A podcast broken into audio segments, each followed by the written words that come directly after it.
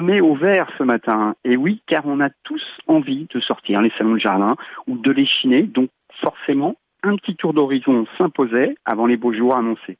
Et justement, du coup, Armel, comment est-ce qu'on fait pour choisir son salon de jardin? Alors, il faudra adapter votre choix par rapport au lieu, l'espace, l'atmosphère désirée et votre goût, bien sûr. Alors, pour les salons de jardin en fer forgé, les puristes iront vers des modèles 18e ou 19e, mais on peut trouver également de jolis ensembles du milieu 20e et ceux à des prix plus avantageux. Et Armel, vous avez des exemples de modèles de salons de jardin à nous proposer? Oui, bien sûr, et ils sont nombreux. Alors, on va commencer par le classique, hein, en fer forgé, en tôle perforée, d'époque du milieu 20e, avec des dossiers et un couloir en volute. Et puis, il y a ceux en lamelles de fer, de la fin du 19e. Les chaises de jardin en fonte de fer, ajourées avec des dossiers à palmettes entourés de motifs grecs, c'est très élégant. Les chaises en fer forgé plat avec des lattes de bois, et puis, il y a aussi les fauteuils à côte de maille, plutôt réalisés vers 1900, et enfin des chaises pliantes en bois et fer qu'on trouve un petit peu partout. Et pour une ambiance un petit peu plus euh, design, euh, il y a des pièces particulières à chiner? Bien évidemment, euh, Timothée. Les designers ont réinventé le jardin en utilisant de nouvelles matières, de nouvelles formes et surtout des couleurs.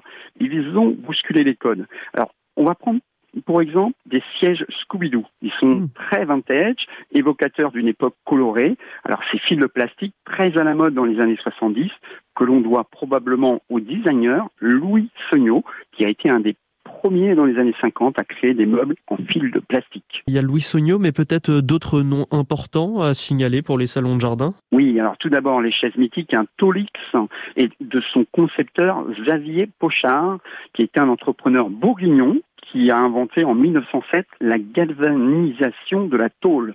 Depuis, de très nombreux modèles de sièges qui ont les faveurs des chineurs et des décorateurs du monde entier.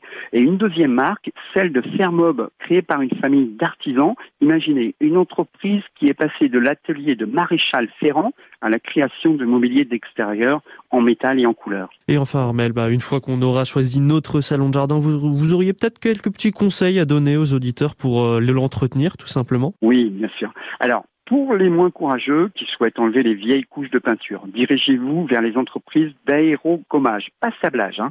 Pour ceux qui souhaitent le faire par leurs soins, il va falloir retirer les vieilles couches de peinture avec l'aide d'un grattoir ou de retirer la rouille avec de la laine d'acier ou brosse métallique manuelle ou sur perceuse.